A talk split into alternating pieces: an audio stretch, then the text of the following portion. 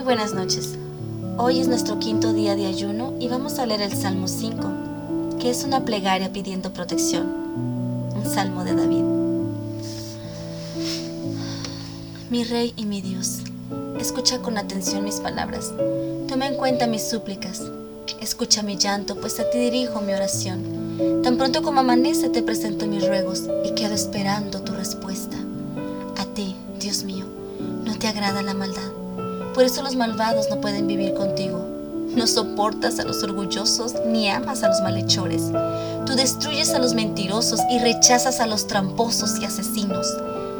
Pero a mí me quieres tanto que me dejas entrar en tu templo y allí me dejas hacer mis oraciones. Dios mío, enséñame a hacer el bien. Llévame por el buen camino, pues no quiero que mis enemigos triunfen sobre mí. Ellos son unos mentirosos y solo piensan en destruirme. Nunca dicen la verdad. Y solo hablan de muerte. No los perdones, Dios mío. Haz que fracasen sus planes malvados. Ya es mucho lo que han pecado. Recházalos por luchar contra ti. Pero que vivan alegres todos los que en ti confían. Que siempre canten de alegría bajo tu protección. Que sean felices todos los que te aman.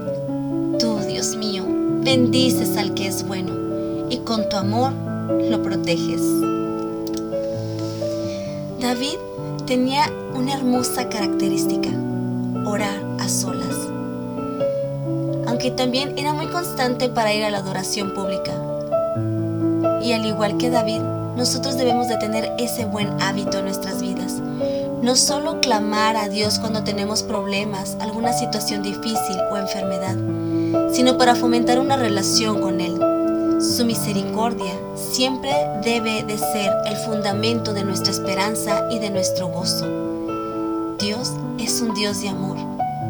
Dios es un Dios justo. Él no puede condonar ni excusar ni siquiera el pecado más pequeño.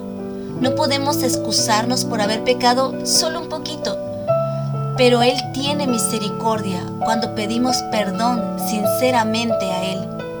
Y sabes, conforme vamos creciendo en nuestra vida espiritual, nuestra sensibilidad hacia el pecado se incrementa y poco a poco ese pecado se aleja de nuestras vidas.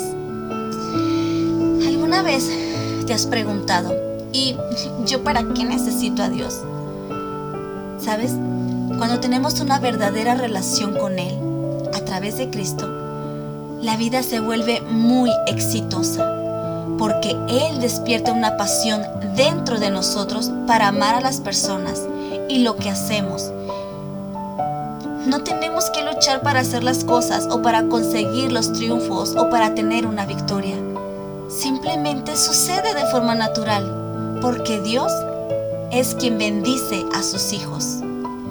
Aprendamos a orar, no solo por nosotros, también por los demás. Que la gracia sea con todos los que aman a Cristo con sinceridad. La bendición de Dios desciende sobre nosotros por medio de Jesucristo, nuestro Salvador justo, la fuente de bendición para todos. Su favor es la defensa y la protección, el éxito y la victoria de quien desea reverenciar su nombre. Yo te animo, amigo, yo te animo, amiga que desees con todo tu corazón honrar y reverenciar el nombre de Dios, para así recibir su bendición y su protección. Que Dios les bendiga.